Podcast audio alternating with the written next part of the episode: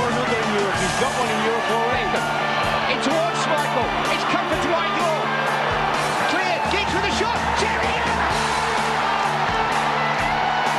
Name on the trophy. Teddy Sheringham with 30 seconds of added time. Ferg Time.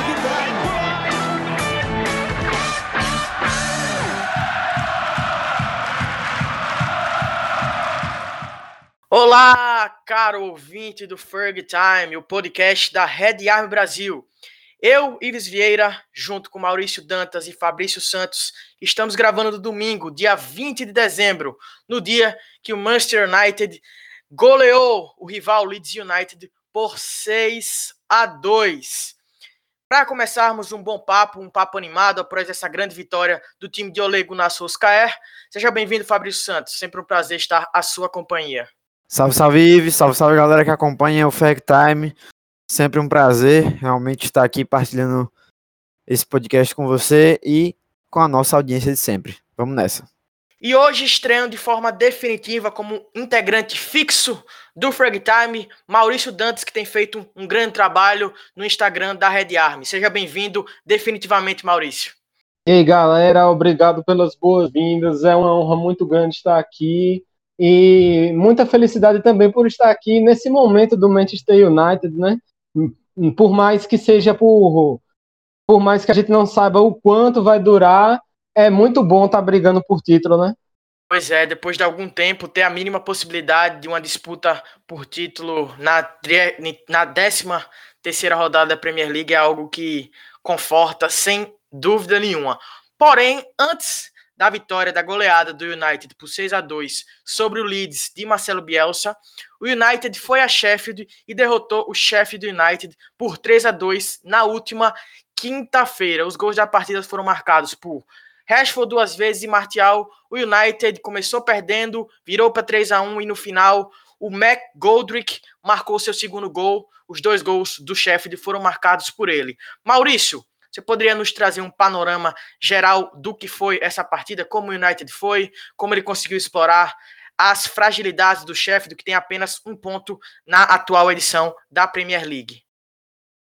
Então, Ives, o Sheffield é um time que já costuma jogar com um bloqueio, com a linha média. E aí eles buscam com a linha de cinco no meio campo, meio que congestionar ali aquele meio campo e aí, contra o United, eles trouxeram uma coisa diferente, uma coisa que eu acho que provavelmente Chris Wilder observou o jogo contra o West Ham. Eles marcaram na saída de bola do United, eles incomodaram o United, mas não foi o suficiente, porque o United já queria sair no contra-ataque, já queria sair no lançamento longo para jogar de em velocidade.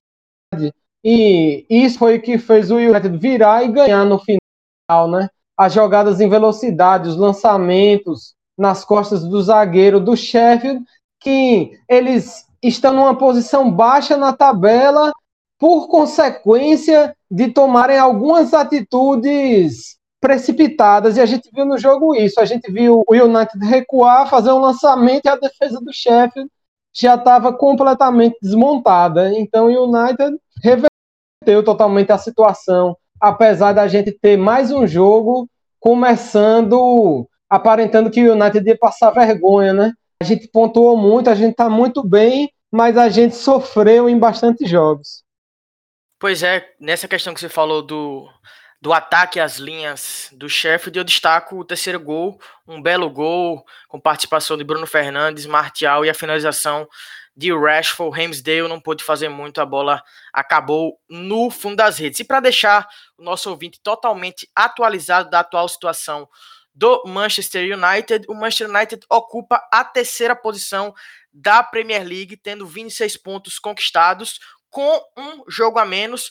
O líder é o Liverpool com 31 e o vice-líder é o Leicester, que derrotou o Tottenham na casa do Tottenham também hoje domingo por 2 a 0. O jogo a menos do United é contra o Burnley, ou seja, se o Manchester United vencer o Burnley, teoricamente ficaria a dois pontos do líder Liverpool, que também foi protagonista numa goleada na rodada, venceu o Crystal Palace por 7 a 0 em Londres.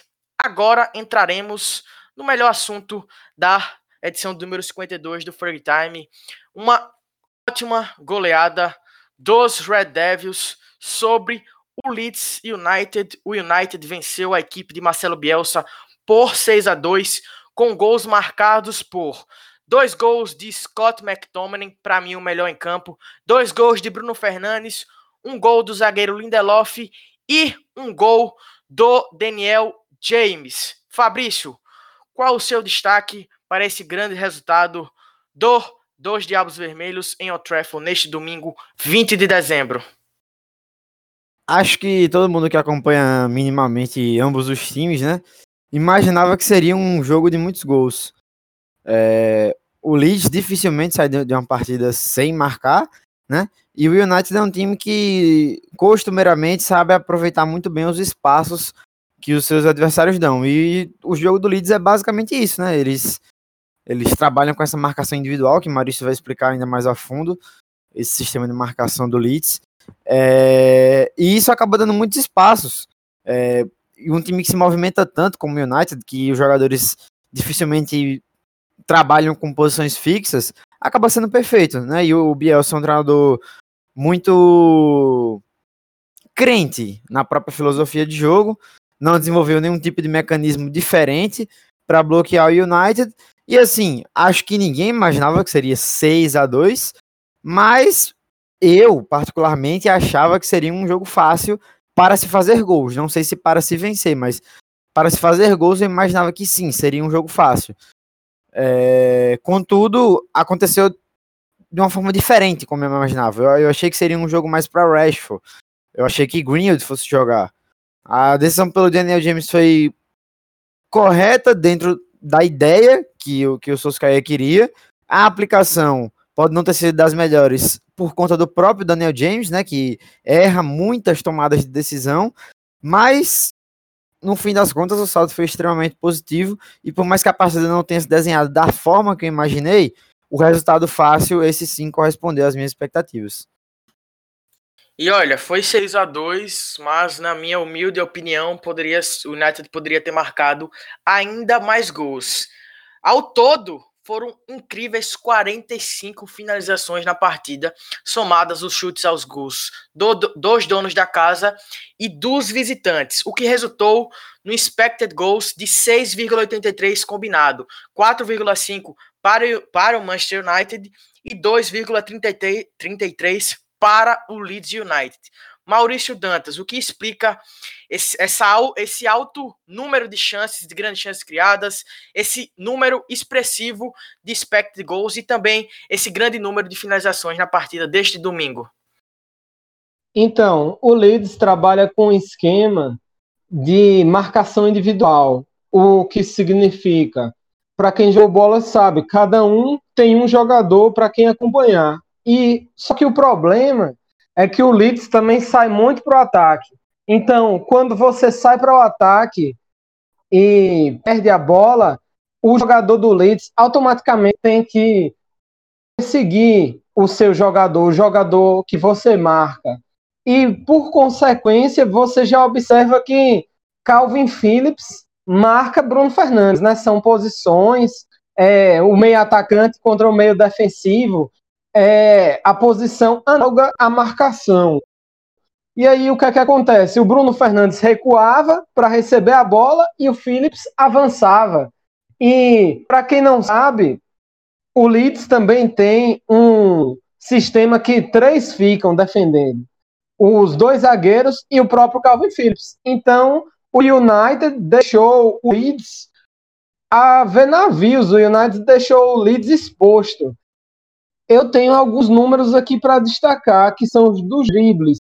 O United tentou 27 dribles na partida e conseguiu 20 dribles.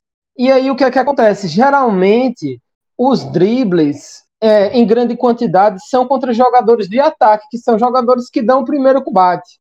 Mas, junto com um jogador de ataque que foi Rafinha, que sofreu três dribles, é, ele e Cooper sofreram cada um três dribles. Os dois zagueiros, os últimos homens do Leeds, sofreram muitos dribles.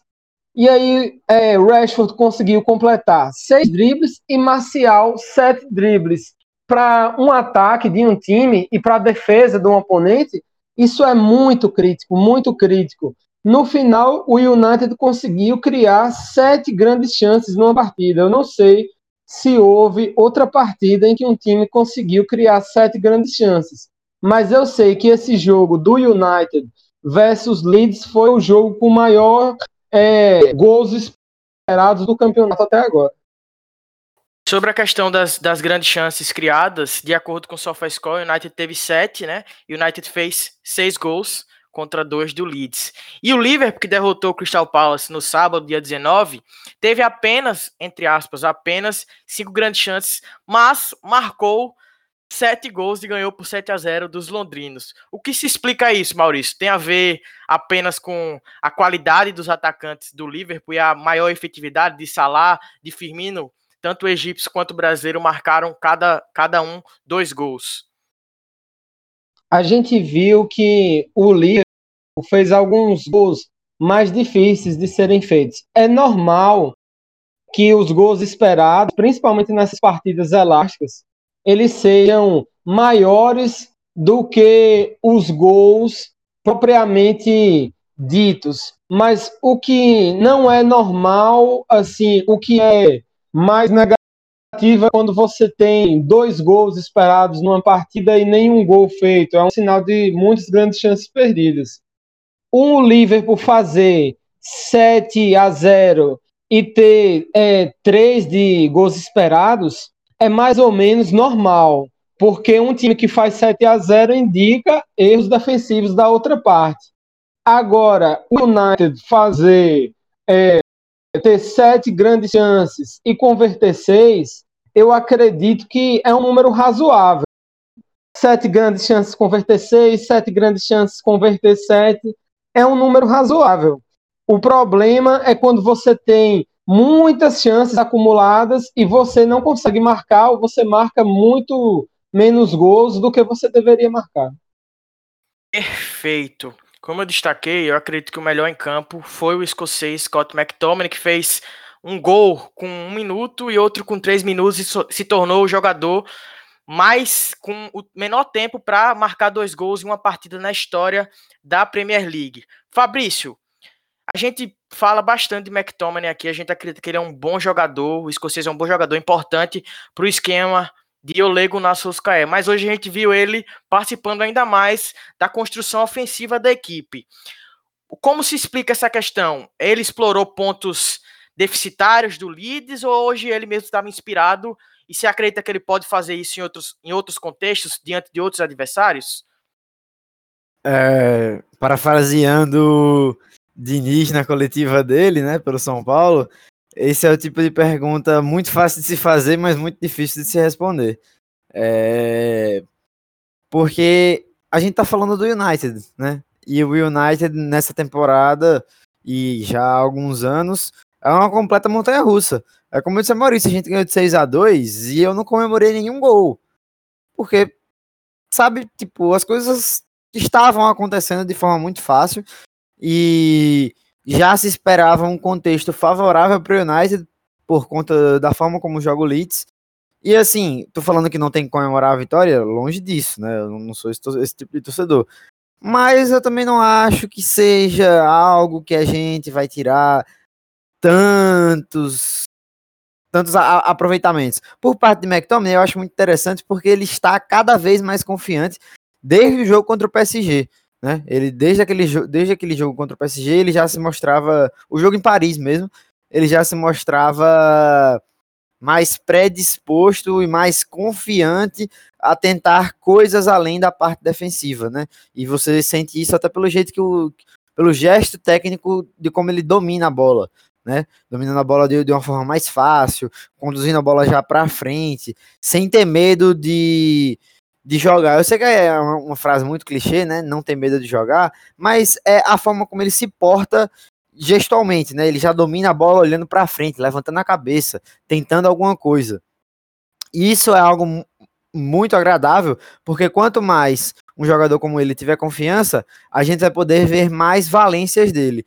Se isso vai se perdurar por outros jogos, se o United vai conseguir explorar isso em outros contextos, eu acho que é muito difícil a gente afirmar. Muito difícil mesmo afirmar, mas é um sinal muito bom, sim, com certeza. Não dá para dizer que não dá, eu acho que não dá nem para dizer que não se tira nada, assim como não dá para dizer que se tira muita coisa. Acho que a gente fica aí no meio termo. Tem que se destacar os dois gols e como os dois gols foram construídos. O primeiro ele dá um chute que o o goleiro adversário nem vai na bola, e o segundo, um domínio e uma finalização também muito boas. Não foram dois gols fáceis de serem feitos, construídos. McTominay, talvez o melhor em campo, fez dois gols, deu uma assistência, uma assistência para o gol do Daniel James. Um outro cara que deu duas assistências hoje foi Martial, para o primeiro gol do Scott McTominay também, e para o gol do Lindelof, o quarto gol da partida. Porém, o francês, o camisa 9, perdeu duas chances assim, duas grandes chances. Posso dizer. Fabrício, eu sei que você está bem inteirado sobre a situação do centroavante francês. O que é que explica essa questão dele de de, uma, de, certa forma, ele marcou um gol contra o Sheffield, tem ajudado com assistências, mas tem perdido gols que ele não perdeu não, não perdeu na temporada passada. O que explica essa talvez essa falta de confiança do francês na hora de finalizar e de fazer o gol? É, eu acho, eu, eu, fico me sentindo mal de chegar aqui e dizer, ah, isso é culpa da displicência dele. Porque a gente já se acostumou que realmente o jeito como o Martial se porta, né, é de um jeito que transparece que ele esteja mais relaxado. Mas Acho que isso não, não quer dizer nada quanto à dedicação dele, sabe? Mas, por exemplo, hoje ele teve uma chance em que ele domina a bola com muita facilidade, algo que realmente é uma, uma, boa característica dele. Ele pode não ser um jogador que tenha muitos recursos de dribles diferentes, mas esse domínio rápido, esse toque curto, ele realmente consegue fazer muito bem, mudar de direção muito rápido, porque ele consegue é, posicionar o corpo dele de um jeito, mas ir para outro lado muito rápido com a bola próxima ao pé. Isso é algo difícil de se fazer, porque é, muitos jogadores, até o próprio Rashford, quando tentam mudar de posição muito rápido, acabam deixando a bola um pouco mais longe do pé. E o Martial não, o Martial consegue se posicionar corporalmente de uma forma que a bola fique rente ao pé dele. Contudo, na hora de finalizar, a gente a sensação que fica é de que tipo, cara, enfia o pé na bola né? Tipo, ele já tinha limpado o lance, se ele quisesse dava para limpar ainda mais. E ele chapou de uma forma muito simples. Aquela bola ali era muito fácil dele conseguir tirar do goleiro pro outro lado, e ele só chapou reto, né? A bola vai no pé do goleiro. É... A outra grande chance perdida, eu confesso que eu não lembro, mas porque foram tantas chances dentro do jogo que foram dois lances parecidos. Então, pois é, Fabrício, realmente o camisa 9 francês perdeu duas chances bem semelhantes e a gente espera que ele tenha mais, eu diria, vigor na hora de finalizar, mais vontade de fazer o gol, sem dizer que ele não tem vontade. É só uma questão, só para ficar mais elucidativo para você que está nos escutando. Então, é, só para só finalizar o raciocínio, é, como eu falei no, meu, no, texto que eu fiz lá para a Pele Brasil, que a inconstância de Martial é até reflexo do United, né? Que é um time que a gente tem visto ser muito mais individual do que coletivo. Né? Muitas vezes a gente vê as coisas acontecerem, não que não exista nada treinado. Eu acho um, um mito muito grande dizer que Solskjaer não entende de nada, as coisas acontecem por acaso. Não é isso dá para ver que o time tem sim movimentos treinados, movimentos coordenados. Mas não é comum no United os jogadores terem constantemente chances muito claras de se fazer o gol, né? Formas muito específicas de se jogar. É até o que Maurício, quando a gente assiste jogos, ele reclama muito que a jogada repetitiva do United é o chute de média distância. Né? Você não vê o United chegar dentro da área de forma, forma muito similar e repetitiva. E isso é algo que a gente vê em times muito bons e em times muito bem treinados. Então, talvez é, a inconstância de Martial dentro do United durante todos esses tempos possa ser reflexo de ele ser um jogador que precisa de um contexto que favoreça mais ele. Só que, em contrapartida, em muitos momentos a gente vê ele perder chances muito fáceis.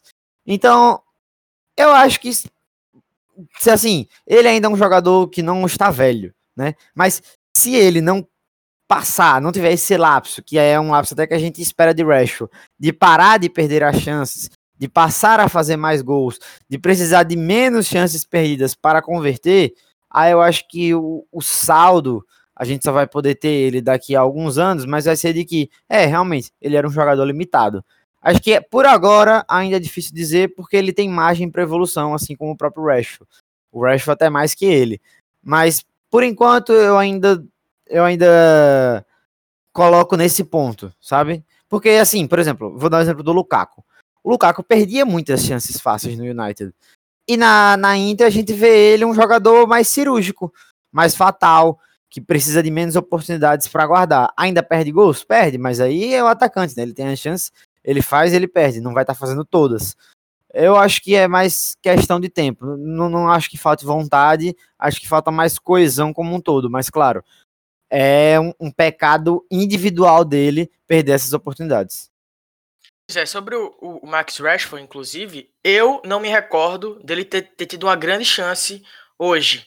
Ele tentou não teve grandes oportunidades e teve umas duas ou três jogadas que ele tentou costurar muito a jogada. Teve uma que ele finalizou de esquerda, o goleiro fez uma boa defesa.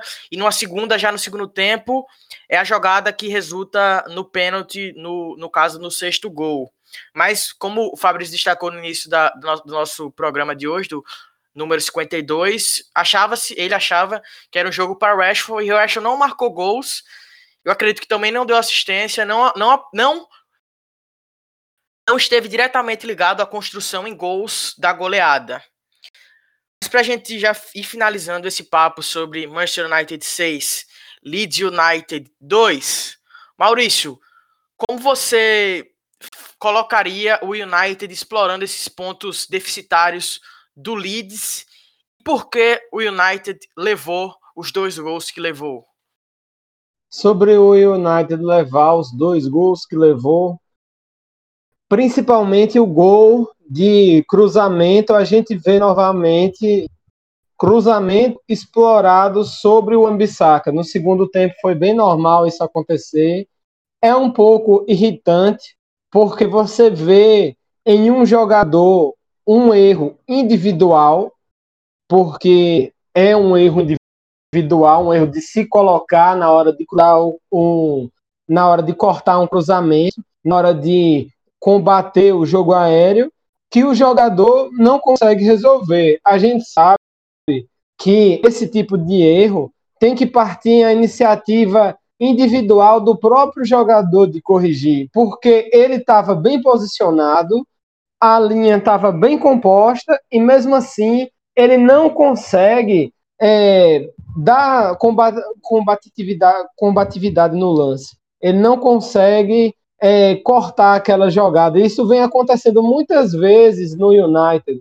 É, o Leeds fazer gol, todo mundo esperava, principalmente se fosse um placar elástico assim. Eu não esperava clean sheet nesse jogo, porque é muita gente e o Leeds, diferentemente do United, é, cria grandes chances de uma maneira muito parecida. E aí, quando você cria jogadas parecidas, você aumenta a probabilidade do jogador fazer o gol. Por quê? Imagina que você está jogando. Se você recebeu a bola daquele mesmo jeito, você já sabe o que você tem que fazer. Você recebe menos nervoso. Eu acho que falta ao United muito. Por mais que tenha goleado, por mais que tenha esteja ganhando, falta ao United muito esse jeito, vamos dizer, meio clemão de jogar, lembrando assim um pouco da Copa de 14 um jeito alemão de jogar. Você tem aquelas jogadas em que você joga daquela maneira viciada, daquela maneira parecida, e você não perdoa, você não tá nem aí, você joga fácil. A gente via Rashford, a gente viu Fred perder uma grande chance em que ele é um meia, tem Cavani no, do lado dele, tem mais um jogador do lado dele, que eu não vou me recordar quem era, e ele tenta finalizar. E ele é um meia. Falta ao United disso, falta ao United você saber o que você vai fazer e você definir. O United ainda está muito no individual. quando o cara recebe uma bola do Bruno Fernandes, ele acha que tem que chutar. Mas se for outro jogador que passar a bola, parece que os jogadores do United não sabem ainda se eles têm que chutar ou não. Esse lance do Fred me, me deixou um pouco incomodado, inclusive. É, particularmente, eu fiquei incomodado com as chances que o United perdeu, apesar do 6 a 2 Coisa de torcedor, acontece.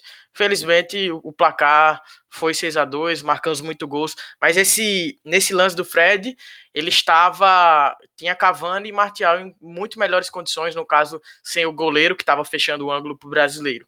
Mas ele não passou. Teve outros lances também que os jogadores não tomaram as melhores decisões e perderam as chances.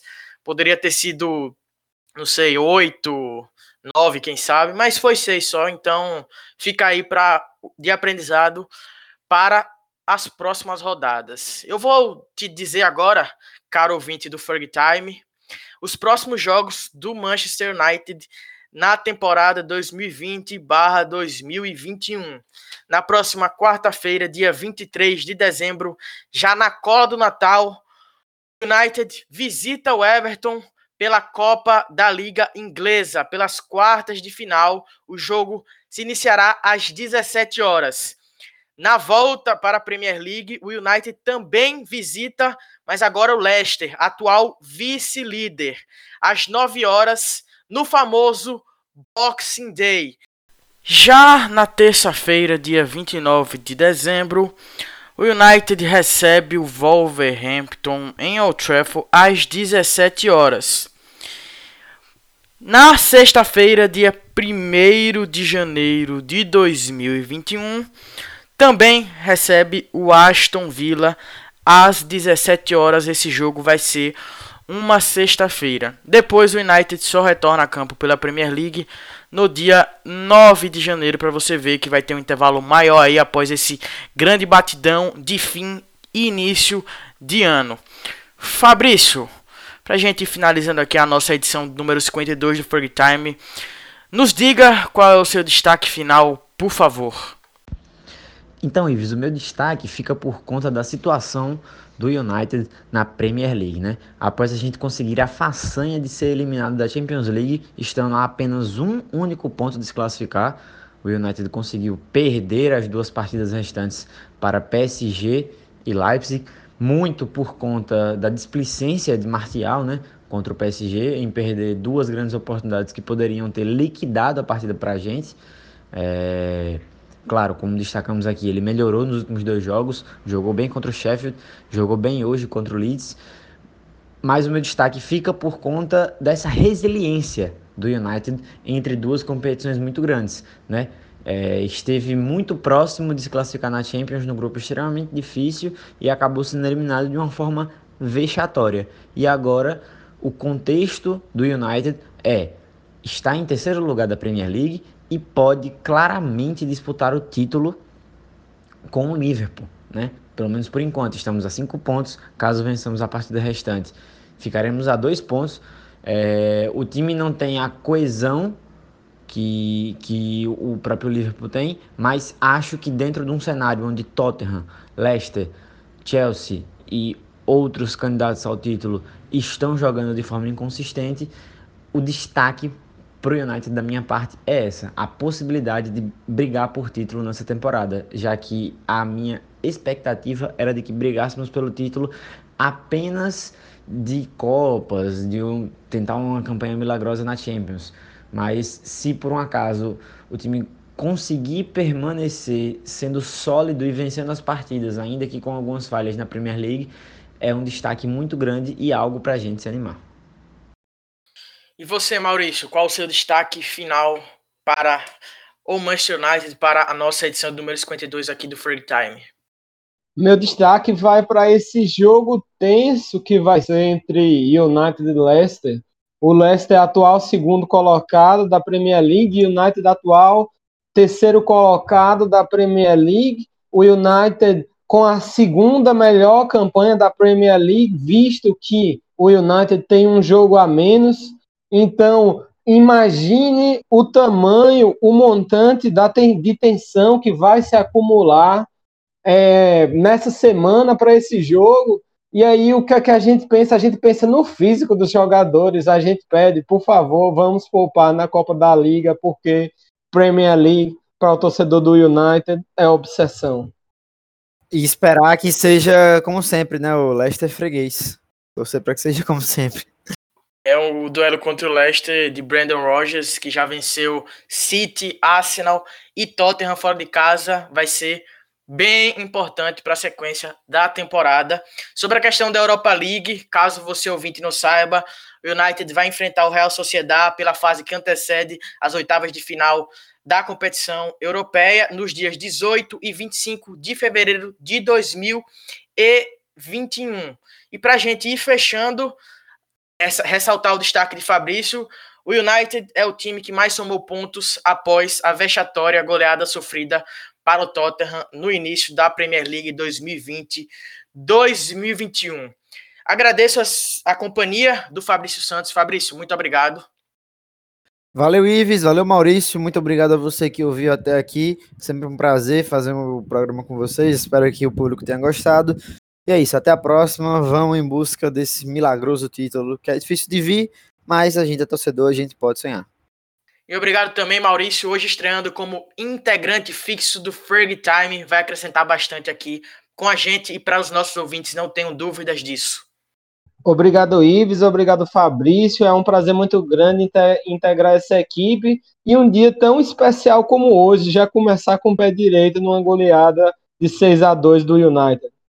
O trio 100% nordestino vai ficando por aqui, agradecendo a você que nos escutou até aqui escutou a edição de número 52 do Free Time, o podcast da Redder Brasil, que além do podcast, aqui no, no seu agregador favorito, está presente no Instagram, no Twitter, no Facebook e com o nosso blog. No Medium você pode e deve nos seguir onde nós estamos. Valeu, um abraço, voltamos em breve com o nosso Free Time. Glory, Glory, Man United, um abraço, tchau, tchau. Podcast do Red Army Brasil.